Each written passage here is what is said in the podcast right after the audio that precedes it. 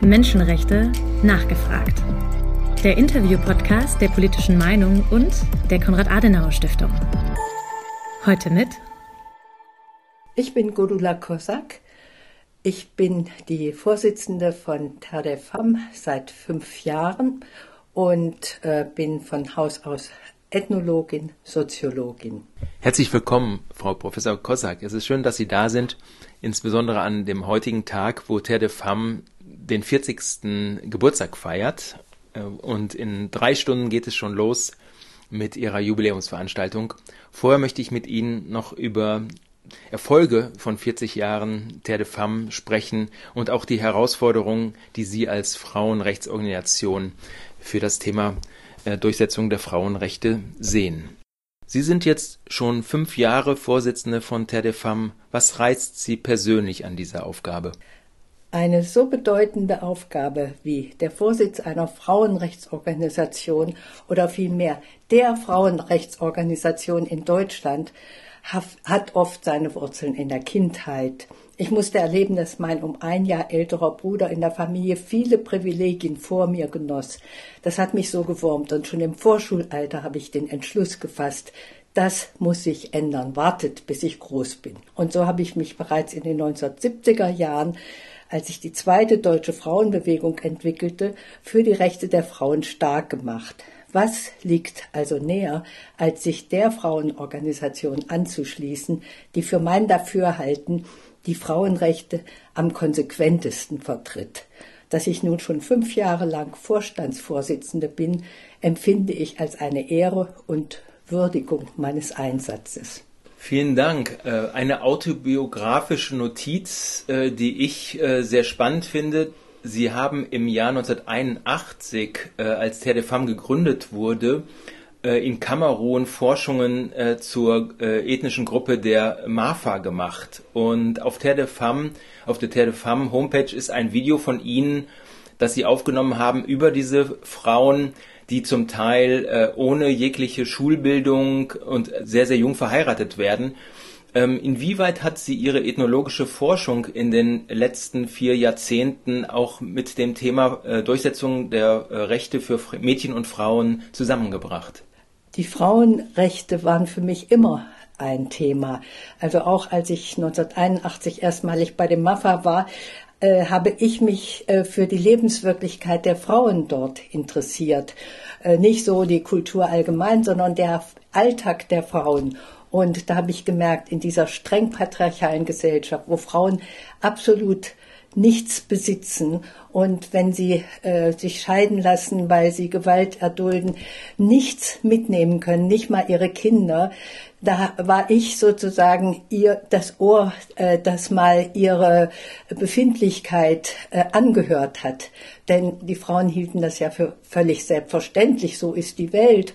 Und äh, nicht, dass ich jetzt hier äh, propagiert hätte, ihr müsst euch wehren, aber es wurde dann doch ein gewisser äh, Akt, anderer Akzent angeschlagen. Die Frauen fanden, dass sie auch wichtig sind. So haben sie mir das äh, berichtet.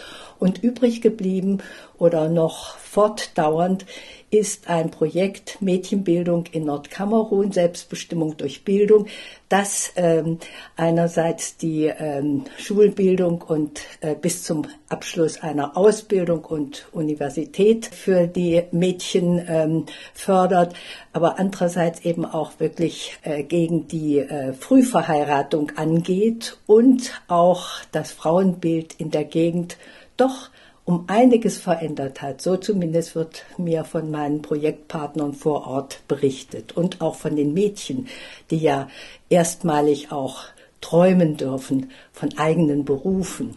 Ähm, Terre de Femme hat anlässlich des Jubiläums eine Festschrift herausgegeben und äh, dort ist nachzulesen, wie sich die Arbeit von Terre de Femme in den letzten vier Jahrzehnten entwickelt hat. Was mir aufgefallen ist, bestimmte Themen, die heute noch ganz aktuell sind, hat man bereits äh, vor 40 Jahren auf der Agenda gehabt bei Terre de Femme. So zum Beispiel das Thema der Frauenrechte im Iran. Heute haben wir ja die Situation, dass auf der einen Seite äh, die Regierung im Iran den Frauen immer noch vorschreibt, äh, dass sie das Kopftuch zu tragen haben. Auf der anderen Seite haben sich aber die Frauen auch ihre Freiräume erkämpft und 60 Prozent der äh, Studierenden an den Universitäten sind heute Frauen. Äh, hat Terre de Femme auch in den letzten vier Jahrzehnten äh, mit Blick auf die Unterdrückung von Frauen in anderen Ländern äh, Projekte durchgeführt, wo Sie sagen würden, das hat auch zur Verbesserung der Bildungssituation und der sozialen Situation dieser Frauen geführt? Femme versteht sich in erster Linie als eine Frauenrecht, äh, frauenpolitische Organisation.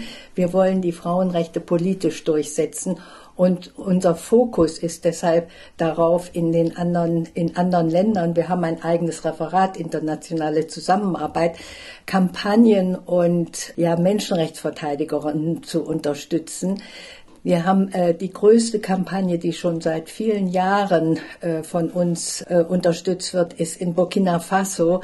Die richtet sich, äh, die begann ähm, gegen die Genitalverstümmelung und hat auch äh, den Erfolg gehabt, dass äh, weite Landesteile in Burkina Faso mittlerweile beschneidungsfrei sind. Äh, aber die ähm, Organisation Banganoma hat äh, schon viel anderes auch bewirkt jetzt. Sie haben da ein eigenes äh, Frauenschutzzentrum und die haben auch Ausbildungsmöglichkeiten für Frauen. Also ähm, die äh, Frauenbewegung äh, nimmt durch solche Kampagnen auch an Schwung auf.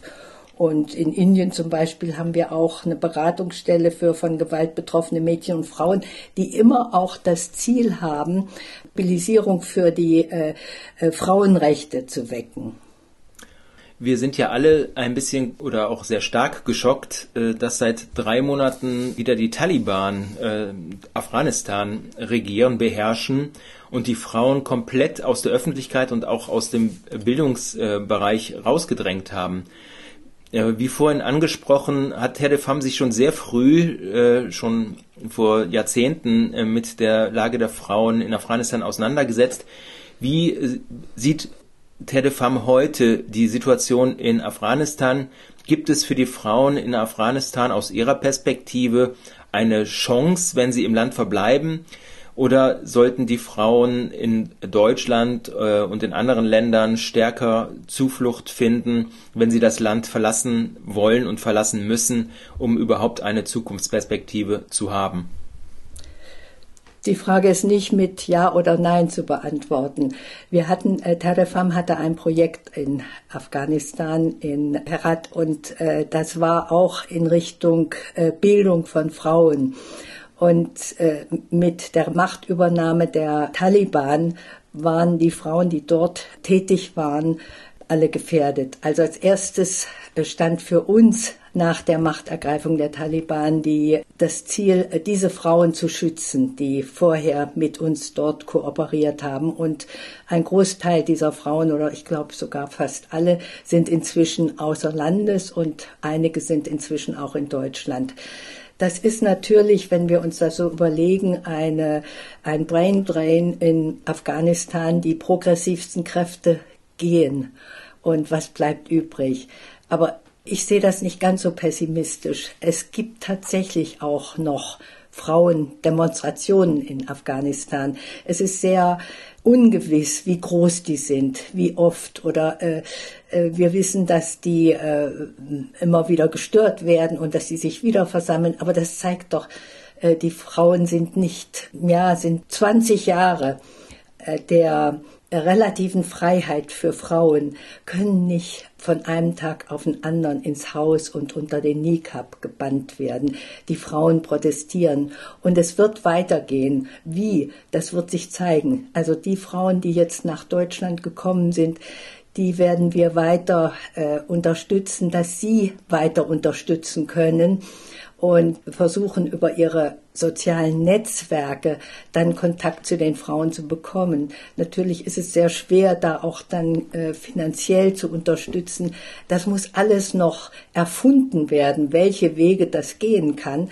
Aber ich denke mal, die Frauen, die jetzt äh, nach Deutschland gekommen sind und unsere, unsere Vereinigung, hoffentlich nicht nur äh, Terre des Femmes, sind entschlossen, an der Stelle auch weiterzuwirken. In den letzten 60 Jahren sind sehr viele konservative Muslime nach Deutschland zugewandert, die auch äh, sehr stark ihre Kleidungsvorschriften beispielsweise in Deutschland vertreten. Das Kopftuch für Mädchen ist ein ganz wichtiges Thema für Tedefam. Wie begründen Sie das, äh, dass Frauen äh, und Mädchen vor dem Kopftuchzwang in Deutschland geschützt werden sollten?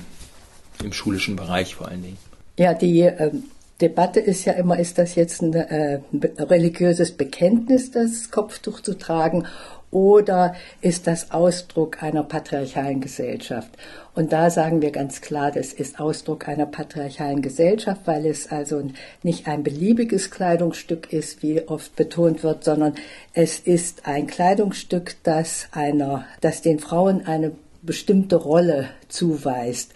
Wenn da Mädchen in der Schule sitzen mit Kopftuch und äh, zum Teil gehen die jetzt auch schon in den Kindergarten, dann ist damit verbunden ein bestimmtes Verhalten, äh, sei sittsam, sei rein, bleibe rein, ähm, äh, sei nicht zu laut, äh, beweg dich nicht zu viel und äh, ich denke, Mädchen, die äh, das Glück haben, mit ihren Eltern den Weg nach Deutschland geschafft zu haben, die müssen wir doch mitnehmen in eine Gesellschaft der Zukunft, in der Frauen und Männer gleichberechtigt sind. Und die müssen doch von Anfang an lernen, dass sie neben ihren deutschen Spielkameradinnen und auch Spielkameraden äh, dieselben Rechte haben, dass sie, dies, äh, dass sie genauso auf Klassenfahrten gehen können, dass sie genauso den Sport treiben können.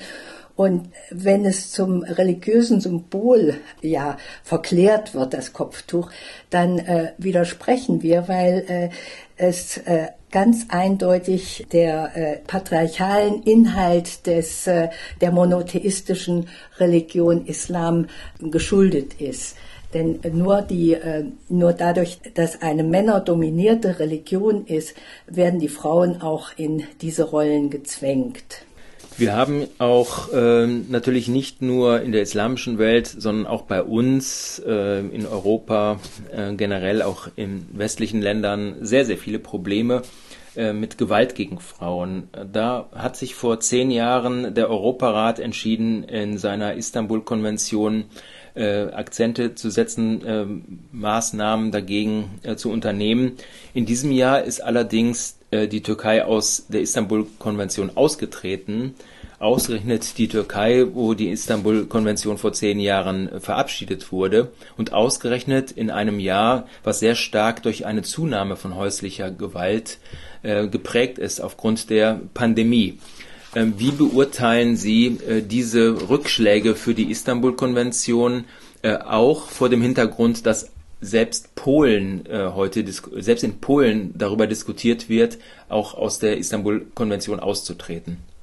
Ja, ich freue mich, dass Sie da Türkei und Polen in einem Satz nennen, äh, weil es da tatsächlich auch um ja eine ähnliche Tendenz geht, das Rat der Frauen Emanzipation zurückzudrehen. Beiden Ländern, also dem, der gegenwärtigen Türkei und dem gegenwärtigen Polen, werden von äh, ja, äh, dogmatischen und rückwärtsgewandten Regierungen geführt, die also den Frauen wieder einen Platz in dem traditionellen äh, Familienverband äh, zuweisen wollen. Sie sollen zu Hause sein, sie sollen möglichst nur Kinder bekommen, sie sollen möglichst also den Männern ja eine angenehme Partnerin sein oder sogar eine unterwürfige Partnerin. Es geht da um äh, wirklich ähm, populistische und sehr reaktionäre Forderungen den Frauen gegenüber. Es ist tatsächlich zynisch, dass die äh, Türkei diesen Austritt proklamiert hat, äh, weil ähm, ja da Erdogan sagt, die, wir haben es nicht nötig, die Frauen äh, durch so eine Konvention zu schützen. Bei uns sind die Frauen geschützt. Und äh, die Wirklichkeit spricht natürlich eine völlig andere Sprache. Es ist äh, das Ergebnis ist, dass Frauen also nicht mehr äh, kein, äh, keine Fürsprache mehr finden in öffentlichen Konven äh, in öffentlichen äh, Gerichten und so, wenn sie sich, wenn sie den Schutz einfordern. Die Türkei will nicht länger an internationalen Standards die Rechte der Frauen betreffend gemessen und überprüft werden. Und ähnlich äh, sehe ich das auch in Polen. Die äh, Polen hat ja auch jetzt ein ganz schlimmes, äh, für die Frauen schlimmes Abtreibungsverbotsgesetz ähm, äh, verabschiedet. Und da war jetzt, waren jetzt Riesendemonstrationen, weil da äh, bereits eine Frau deswegen höchster Wahrscheinlichkeit zu Tode gekommen ist, weil ihr äh, die Schwangerschaft nicht unterbrochen wurde, obwohl sie für sie lebensgefährlich wurde. Und äh, da ist Polen also auch mit dieser religiös-fundamentalistischen Einstellung ganz parallel zu sehen wie die Türkei. Um auf Deutschland zurückzukommen, äh, die Konrad-Adenauer-Stiftung ist jetzt seit 50, 15, Entschuldigung, seit 15 Jahren äh, mit dem Themenbereich Menschenhandel, Zwangsprostitution, sexualisierte Gewalt mit verschiedenen Bündnispartnern gemeinsam äh, an Konferenzen beteiligt. Femme hat dieses Thema auch äh, zu einem ganz, ganz wichtigen Thema gemacht und ähm, streitet auch für das sogenannte nordische Modell, das 1999 in Schweden eingeführt wurde, heute in zehn Ländern wie Frankreich, Israel zum Beispiel auch äh, gültig ist. Da geht es darum, Prostitution zwar nicht zu verbieten, aber die Freier von Prostitution zu bestrafen, um die Nachfrage äh, zu reduzieren. Hintergrund ist, dass 90 Prozent geschätzt der Prostituierten das nicht freiwillig machen, sondern aus Armut äh, und Zwang. Wie ähm, schätzt Terre de Femme die aktuelle Diskussion in Deutschland äh, dazu ein? Wird es in Deutschland künftig auch ein nordisches Modell geben? Das hoffen wir doch sehr und da hoffen wir auch sehr auf die Unterstützung der CDU, nicht nur der Frauenunion, die sich da ja jetzt schon positioniert hat, sondern der Gesamt-CDU und damit auch der, äh, ne, auf eine Mehrheit im Parlament letztendlich. Also wird es das geben. Ich bin keine Prophetin, aber ich wünsche oder wir wünschen das sehr. Die, äh, dieses Prostitutionsgesetz äh, im Jahr 2001 sollte ja die rechtliche Stellung äh, der Prostitu von Prostituierten als Dienst, Prostitution als Dienstleistung regeln um die rechtliche Situation von Prostituierten zu verbessern. Die Realität ist, seitdem ist Deutschland zum Eldorado für Freier und Frauenhändler geworden. Und äh, wir als Terre Femme haben sowieso die Einstellung und stehen damit auch in, äh, auf den Schultern unserer Vormütter. Das ist schon immer eine Forderung der Frauenbewegung, auch der ersten Frauenbewegung im 19. Jahrhundert in Deutschland gewesen, Ausstieg aus äh, der Prostitution. Ein Frauenkörper kann nicht zur Ware werden. Das ist erstmal so der theoretische Hintergrund. Das ist unser Credo. Der pra pragmatische Hintergrund ist, dass äh, wirklich die aller äh, die äh, Sie sagten 90 Prozent, das ist, sind die Schätzungen der Frauen, dass aus Armut oder aus anderen Zwängen tun. Und das geht also von, äh, sind zum großen Teil aus anderen Ländern herbeigekarrt. Unter falschen Prämissen kommen die nach Deutschland, werden dort ihres Passes beraubt, leben als äh, Sklavinnen in, äh, in Bordellen. Und ich muss mal sagen, äh, Freier in Deutschland das sind oft biedere Ehemänner oder auch Gymnasiasten oder Männer, die einfach mal eine schnelle Nummer wollen, äh, müssen sich klar sein darüber, äh, dass sie damit in Kauf nehmen, dass sie es zu äh, in neun Fällen von zehn mit einer Frau machen, die das gezwungenermaßen tut. Auch wenn das nicht immer erkennbar ist, weil die Frauen so unter Zwang stehen, oft auch eben unter Drogen, dass sie längst ihren, ihr eigenes äh, Selbstwertgefühl, ihren äh, Zugang zu körperlichen und äh, vor allem auch seelischen Gefühlen verloren haben. Und das äh, nordische Modell ist die Antwort darauf, die Prostitution abzuschaffen, indem Nachfrage gedrosselt wird es hat diese drei Säulen. Es beinhaltet freier Bestrafung, zur Drosselung der Nachfrage. Es äh, äh, beinhaltet wirkliche gute Ausstiegshilfen für Prostituierte und auch ähm, die über den Frauenhandel nach Deutschland kamen, äh, ihnen hier Rechte zu geben, wenn sie hier äh, die, den Missbrauch erlebt haben. Und es ist die gesellschaftliche Aufklärung dazu. Diese drei Säulen, die sind wichtig. Ja, es ist nicht, dass wir die Prostituierten wieder stigmatisieren wollen. Nein, es sind die Freier, die Prostitution für sich wünschen. Und das frage ich auch alle Männer mal, äh, was für ein Männerbild äh, wird über Prostitution transportiert? Äh, sind die Männer eigentlich nicht in der Lage, aus, aus freien Stücken ihnen zugeneigt zu machen, dass sie gerne den äh, Sexualverkehr mit ihnen wünschen? Eine Frage zum Thema Agenda 2030, ähm, die ja schon in acht Jahren äh, sozusagen Ergebnisse vorlegen soll, finale Ergebnisse vorlegen soll.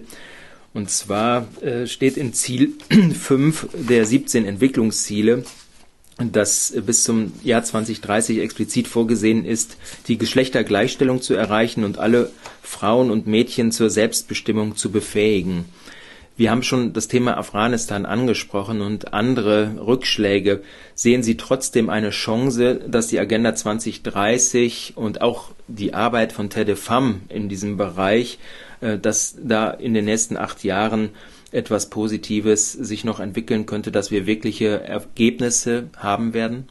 Oh, das, äh, ich glaube, das ist ein sehr sportliches Ziel in, äh, bis 2030. Ja, das hält uns aber nicht auf. Wir haben, wir wissen, dass wir, äh, dass die Frauenbewegung unendlich ist. Denn erst wenn es äh, keine Frauenfrage mehr gibt, wird die Frauenbewegung äh, sich aufgelöst haben. Das ist natürlich unser utopisches Ziel. Wir gucken auch gerne auf die Ziele, die wir schon erreicht haben. Ja, das äh, Terrefam seit 40 Jahren äh, macht politische Lobbyarbeit, macht Aufklärungsarbeit, macht Öffentlichkeitsarbeit, äh, ist in ganz Deutschland und auch in Österreich und der Schweiz äh, vertreten. Äh, wir haben äh, aber für Deutschland einige Gesetzesänderungen erreicht. Das ist die Anerkennung von Gewaltig Vergewaltigung in der Ehe als Straftat. Das ist die Anerkennung geschlechtsspezifischer Verfolgung als Fluchtursache und Asylgrund die Anerkennung weiblicher Genitalverstümmelung als eigener Straftatbestand, dass die Reform des Sexualstrafrechts es hieß Nein heißt Nein und vieles mehr haben wir die politische Diskussion angestoßen. Wir können natürlich nur das machen, was äh, leisten, was wir auch vermögen, wofür wir äh, die Kraft haben.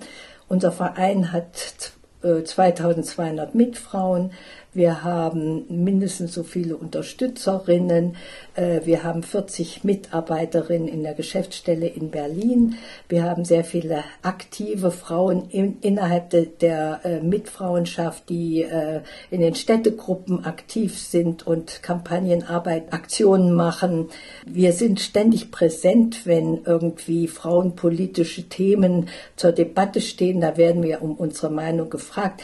Wir haben erreicht, dass die Frauenthemen ständig auf der Tagesordnung sind und keine politische Partei sich dem entziehen kann.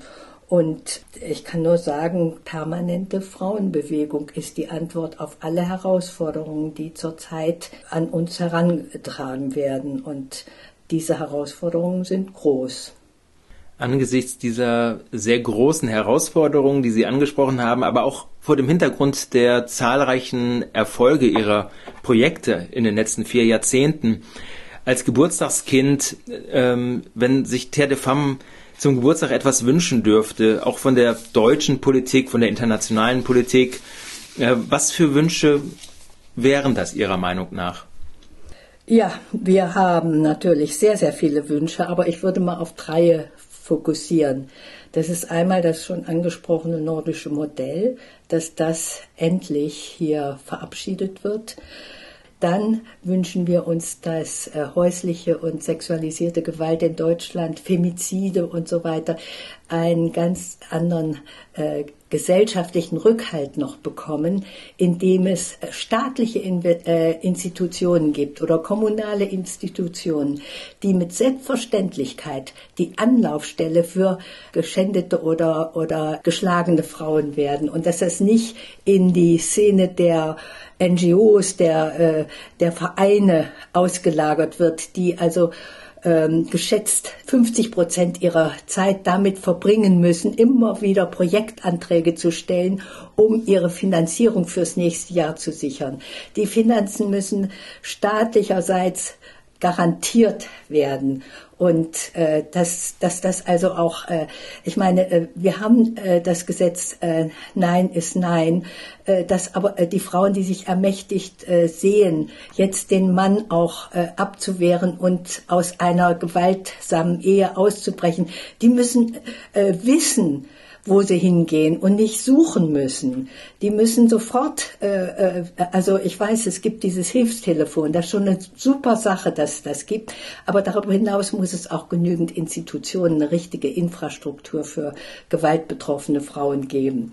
Äh, das andere ist viel mehr Anstrengung für die Integration von Frauen, die aus äh, streng patriarchalen Kulturen zu uns kommen. Ja, dass die mitbekommen, dass sie in Deutschland Rechte haben. Wir haben, als die Flüchtlingswelle 2015 hier war, haben wir äh, sehr viele Flugblätter verteilt in den Unterkünften in acht Sprachen, den Frauen zu sagen, in Deutschland habt ihr die und die und die Rechte.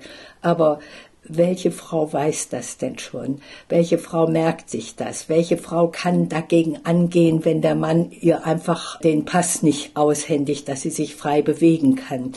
Oder wenn sie überhaupt keinen eigenen Pass hat? Welche Frau äh, traut sich gegen, äh, äh gegen den ähm, äh, Willen ihres Mannes in Veranstaltungen zu gehen, sich mit Freunden zu treffen?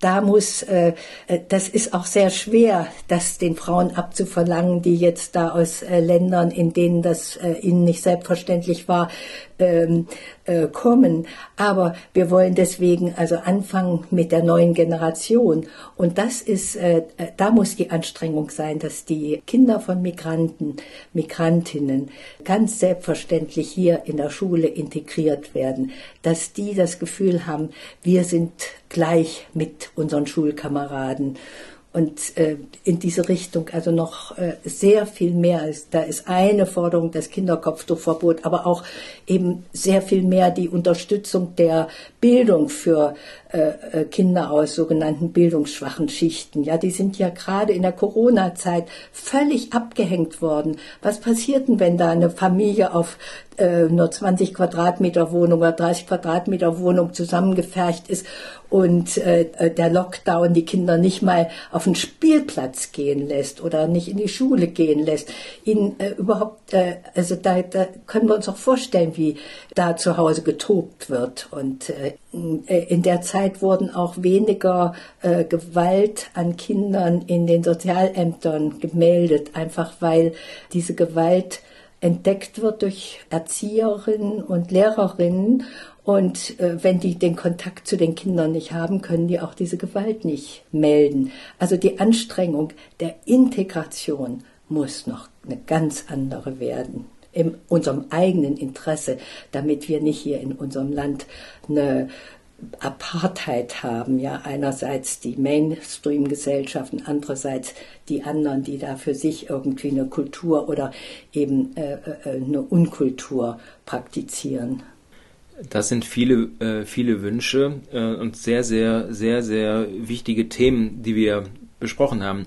Liebe Frau Professor Kossack, ich danke Ihnen für das Gespräch und wünsche Ihnen und Terre de Femme viele weitere Jahre erfolgreicher Lobbyarbeit für Frauenrechte feministische Grüße an alle ihre Mitfrauen und heute Abend eine sehr schöne Jubiläumsveranstaltung. Vielen Dank nochmals, dass Sie hier waren in der Konrad-Adenauer-Stiftung und an dem Podcast teilgenommen haben. Die politische Meinung. Neutral geht gar nicht.